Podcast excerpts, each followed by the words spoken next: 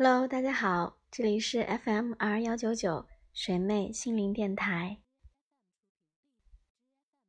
我相信大家啊，在平常的生活当中，肯定会遇到对自己最亲最近的人很凶、很没有礼貌，甚至会用非常恶劣的语言去伤害他们。所以今天想跟大家分享到的，就是你好好说话会死吗？不会啊。可是我也不知道从什么时候开始，我已经不会对身边的人好好说话了。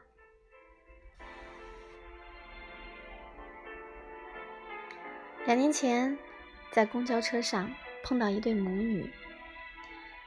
我第一次在公众场合看到一个姑娘把自己的母亲骂哭了，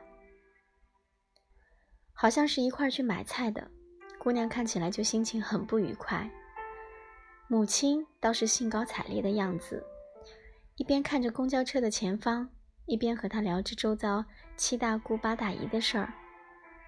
姑娘没有说一句话，连嗯嗯啊啊都没有。道路有点不稳，全车的人都在颠簸颠簸。公交司机突然一个急刹车，母亲的一篮子全都倒在了地上，土豆撒的满地都是。公交车不算太挤，幸好也有足够的空间，母亲慢慢扶着挪步捡蔬菜了。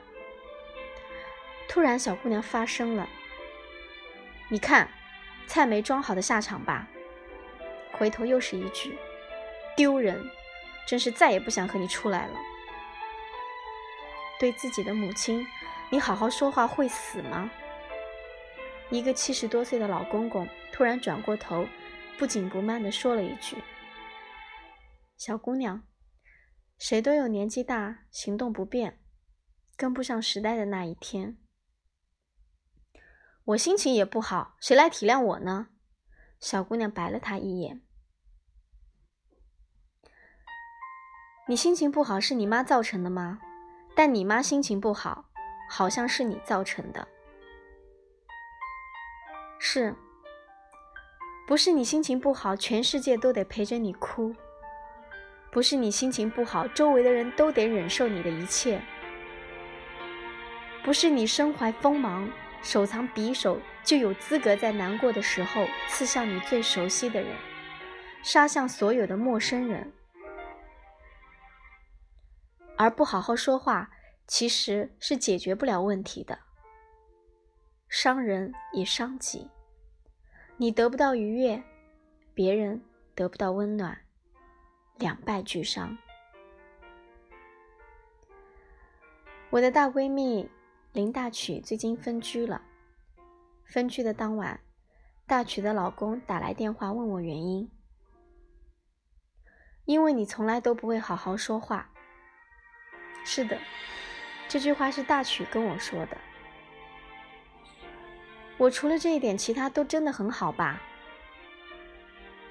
你其他是很好啊，可就因为这一点，他就是不想要了。男人不知道自己的女人想要什么，就是最要命的。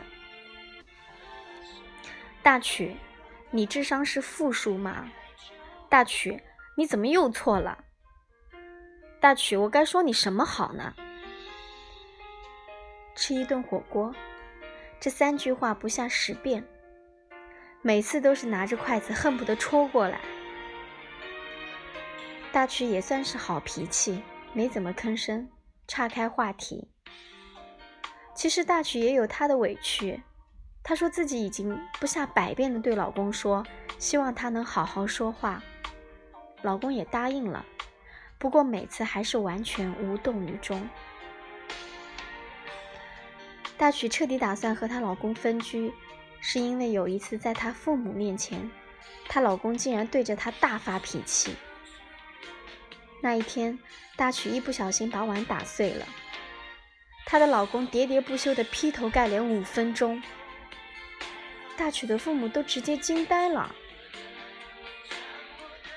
我离开他，一点都不苦，你根本谈不上作。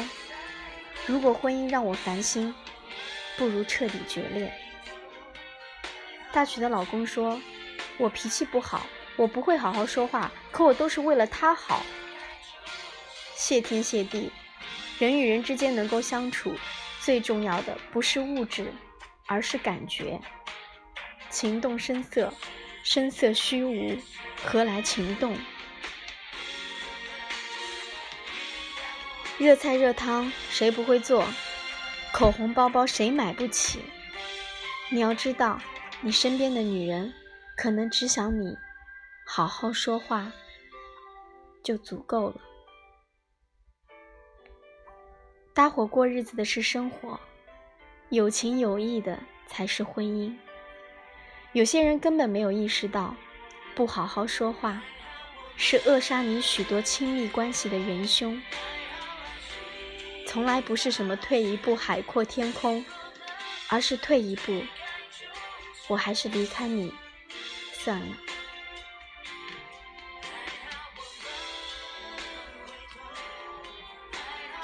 父亲是个六十多岁的老头，他不会用微信，也不会打字。我以前是有工作的，也就是你们所能想象的，每天晚上五点下班回家，又接着为自己的工作打工的那种，根本没有太多的时间与父亲交流，所以父亲想学微信这件事情也一直拖着。有一天，父亲来问我如何下载微信，我正跟一个编辑谈新书题目，谈得热火朝天，父亲背后一拍我。吓得我思路都断了。老爸，你没看到我现在正在跟编辑谈事情吗？好，好，好，你等一下可以吗？父亲忽然就坐在了我的身边，一动不动。你坐在我身边干嘛呢？我说了会教你的。父亲还是没说话，坐在身边看起了报纸。忙完了新书的题目，出去拿了杯水。我这话没有什么你非得报恩的意思，就是你想，你父亲我现在也确实不中用了，凡事都需要人教，可你说教我微信都拖了大半年了，到今天还没有教我，我也有事啊，是有事忘了呀。你看你刚才最先的态度，多伤人啊！我是你的父亲，可你一等。让我等了半年。人心敏感，也并非脆弱。与你最亲近的那个人，总是那么希望你能甜言蜜语的对他，至少也不至于让他孤独而心痛。可是我们忽然就像是不会好好说话的俘虏，好像好好说话一不小心。就让自己弹尽粮绝，还是好好说话吧。对你也没什么坏处，对别人也真的有好处。这些年一直在不停治愈许多暴脾气的自己和坏脾气的别人，而我最想说的四个字，还是好好说话。人生那么苦，又何必把苦互相传染？不如好好说话，一起来给予这个世界最身边的人最美好的善意和最温柔的守望。如果还有多，给陌生人也可以。是啊，世界那么大，多一点。又如何？晚安。